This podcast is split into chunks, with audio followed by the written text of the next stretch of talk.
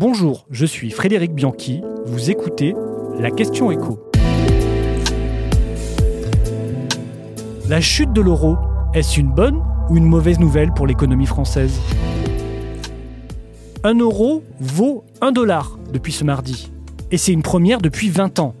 Il faut en effet remonter au 5 décembre 2002 pour retrouver une parité équivalente. Depuis, l'euro a fluctué. La monnaie européenne est même grimpée jusqu'à 1,60$, c'était en 2008. Elle a fait ensuite le yo-yo. Mais depuis un an et demi, elle décroche. Et sérieusement, en un an, l'euro, qui valait encore 1,19$ en juillet 2021, a chuté depuis de 16%. Et le phénomène est identique avec d'autres grandes devises, comme le yuan chinois ou le franc suisse. Alors pourquoi l'euro n'a plus la cote? Parce que les marchés sont inquiets pour les économies européennes. La guerre en Ukraine à nos portes, notre dépendance énergétique vis-à-vis de la Russie, l'inflation très forte dans certains pays, nos achats de pétrole qui doivent être libellés en dollars, et la Banque Centrale Européenne qui monte ses taux d'intérêt, mais plus timidement que la Fed américaine. Bref, aujourd'hui, les investisseurs préfèrent acheter du dollar, qui est la valeur refuge en ces temps d'incertitude. Mais cet euro qui baisse, bonne ou mauvaise nouvelle pour l'économie? Ça dépend pour qui. Pour vous et moi, ce n'est pas terrible pour notre pouvoir d'achat. Prenez un téléphone qui vaut 500 dollars. Ben, il y a un an, avec 1 euro pour 1,19$, vous l'auriez payé 420 euros. Aujourd'hui, vous le payez 500 euros.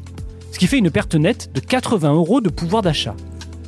Et malheureusement, les 25 produits les plus achetés en France, que ce soit des produits informatiques, des téléviseurs, du textile, tous ces produits-là sont importés. Ça risque donc d'accentuer la poussée inflationniste. Idem sur le carburant, car on achète notre pétrole en dollars. La chute de la monnaie, donc, ce n'est jamais très bon pour le pouvoir d'achat. Mais est-ce une bonne nouvelle pour l'économie dans son ensemble? Ah ben là, ça dépend du type d'entreprise. Pour les compagnies aériennes, par exemple, qui sont très dépendantes des prix du kérosène, ou pour les PME qui n'exportent aucun produit, bah là, ça risque de faire exploser les coûts, donc non, ce n'est pas une bonne nouvelle.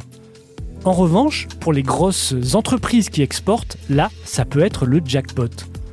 Une dépréciation de l'euro de 10% par rapport au dollar entraîne une hausse des exportations estimée à 7 à 8%.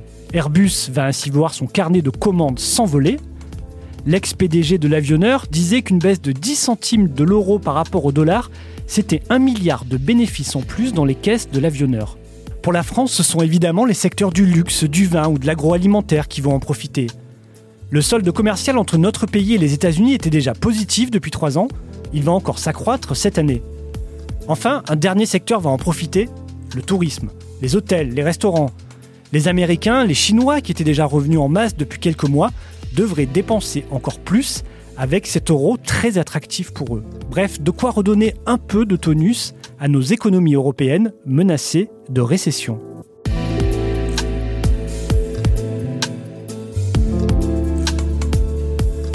Vous venez d'écouter La question écho le podcast quotidien pour répondre à toutes les questions que vous vous posez sur l'actualité économique.